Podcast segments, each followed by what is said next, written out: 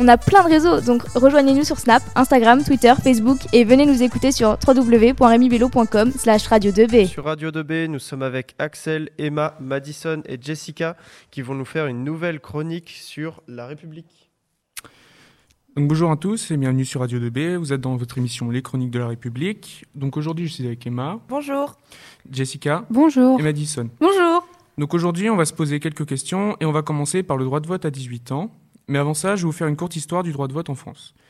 Donc, contrairement à ce qu'on peut croire, le droit de vote n'est pas apparu en France en 1789, mais est apparu en même temps que la souveraineté de la nation et du peuple en 1791 pendant la monarchie constitutionnelle. Donc en 1791, on voit apparaître le suffrage censitaire indirect, donc seuls les hommes de plus de 25 ans qui payent un impôt, le sens, euh, peuvent voter.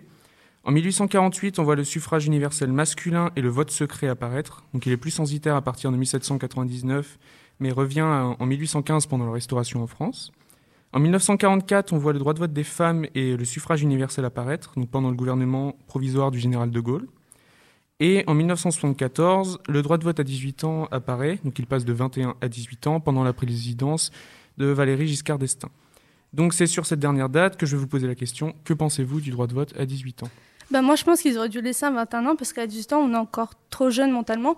On ne pense pas forcément à tout ce qui est politique euh, et à tous ces aspects-là. Donc euh, pour moi on aurait dû le laisser à 21 et pas le mettre à 18.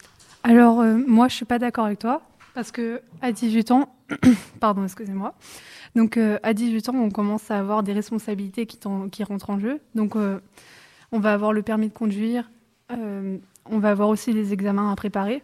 Donc on a beaucoup de responsabilités et donc ça montre bah, qu'on nous fait confiance et on peut donc commencer à choisir et avoir des avis politiques à 18 ans. Bah, je suis pas trop ok, d'accord avec toi. Certes, on peut avoir le permis à 18 ans et commencer à réfléchir à la politique, mais ce n'est pas la, la, première chose qu'on va faire d'y réfléchir. On va plutôt aller s'amuser que de penser à la politique, en fait. Bah, moi, je suis pas d'accord avec ce que tu dis. Hein. Pour ma part, je trouve que les jeunes, ils sont entièrement capables de faire un avis en politique. Euh, surtout grâce aux réseaux sociaux, euh, ils peuvent euh, être mieux informés dans ce domaine et du coup, ils peuvent prendre part, se renseigner et avoir leur propre avis dans, dans la politique. Bah, en soi, les réseaux sociaux, c'est pas vraiment la première chose à laquelle j'aurais pensé parce que c'est plus tout ce qui est manipulation et propagande. Est-ce que enfin, on connaît pas vraiment beaucoup de monde qui vont voir des policiers sur les réseaux sociaux. Les réseaux sociaux, c'est pas la chose qu'on va faire le plus en fait. C'est pas parce que c'est pas la majorité qu'ils ne sont pas là, il faut les représenter justement. Je suis d'accord, il faut les représenter, mais il y en a très peu dans tout ce qui est politique. Tu, on va pas voir euh, énormément de politiciens qui ont 20, la vingtaine ou la trentaine qui vont, se, qui vont être élus. C'est plutôt euh, 40 voire 50 ans. Oui, mais après, sans parler des réseaux sociaux, on peut aussi parler du fait que beaucoup de personnes à 18 ans vont devoir aller loin de chez eux et ils peuvent rencontrer des problèmes économiques. Donc, euh, ils ont besoin peut-être d'être représentés par un candidat qui pourrait trouver des solutions à ces problèmes-là. Je suis tout à fait d'accord avec toi. D'accord, donc maintenant, si vous me le permettez, on va passer à autre chose et on va parler de la séparation des pouvoirs en France. Donc, comme toujours, on va commencer par une petite explication. Donc, on a tous déjà vu un schéma des séparations des pouvoirs en France. Oui. C'est toujours intéressant de revenir dessus. Donc, au niveau des pouvoirs, on a le pouvoir législatif qui est exercé par le Parlement, donc euh, c'est l'Assemblée nationale et le Sénat, euh, par le pouvoir exécutif aussi, euh, c'est le président et le gouvernement qui l'exercent, et on a le pouvoir judiciaire, qui est exercé par les juges, et comme leur nom l'indique, ils représentent l'autorité judiciaire.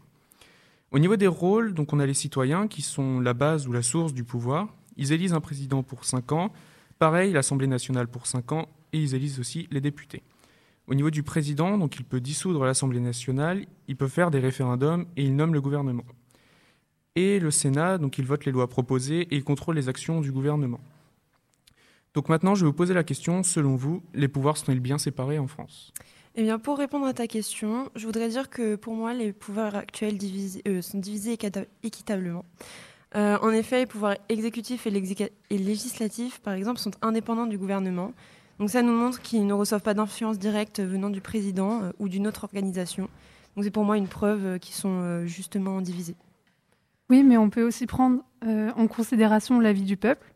Donc le peuple qui ne va pas être satisfait par le pouvoir exercé par le président ne va pas pouvoir décider de le virer en quelque sorte donc de, de son quinquennat. Donc pour moi, ils n'ont pas assez de pouvoir au niveau de ça. J'entends ce que tu dis, hein, mais selon moi, les pouvoirs, ils sont très bien divisés. Comme je l'ai dit plus tôt, aucune organisation n'est soumise aux autres. Donc chacune d'elles a un panel de pression ou d'influence sur les autres, comme le pouvoir exécutif sur le pouvoir législatif euh, et vice-versa. Donc quand bien même les pouvoirs subissent des influences et le président peut également exercer une influence, il peut aussi en recevoir de la part euh, de certaines organisations.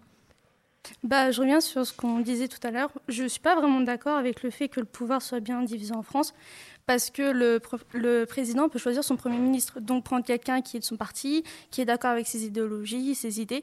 Et donc, euh, bah, ce n'est pas très favorable pour les citoyens parce qu'ils ne peuvent pas le choisir. Alors, même si ce que tu dis est très pertinent, je tenais à préciser que le président ne fait pas totalement ce qu'il veut. Tout d'abord, il a été élu par la majorité des électeurs, ce qui montre que le peuple lui fait confiance. Et alors oui, il fait venir au pouvoir son Premier ministre, mais c'est pas dans l'intérêt du peuple. Comment un président peut, peut, mener à bien sa politique, les choses pour lesquelles il a été élu, s'il ne peut pas prendre de décision à cause d'un gouvernement qui est contre lui? Bien, merci de nous avoir écoutés pour ces deux débats et surtout ces deux questions que nous nous sommes posées. Et merci d'avoir écouté notre émission Les Chroniques de la République. Au revoir. Au revoir. Eh ben, merci à vous, c'était très intéressant. Radio 2B